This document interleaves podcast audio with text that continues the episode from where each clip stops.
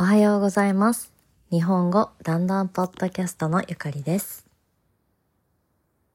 今日は旅行で使う日本語です。あなたは日本のレストランに来ました。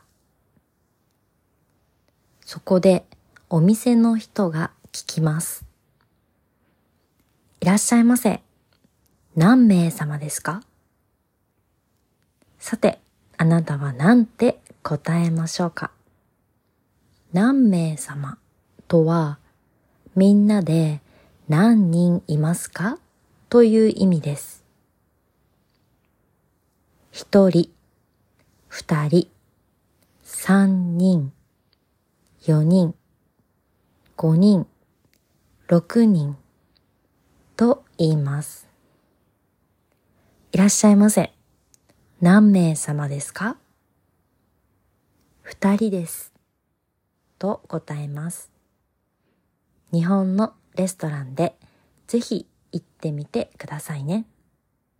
では、今日も最後まで聞いてくれてだんだんです。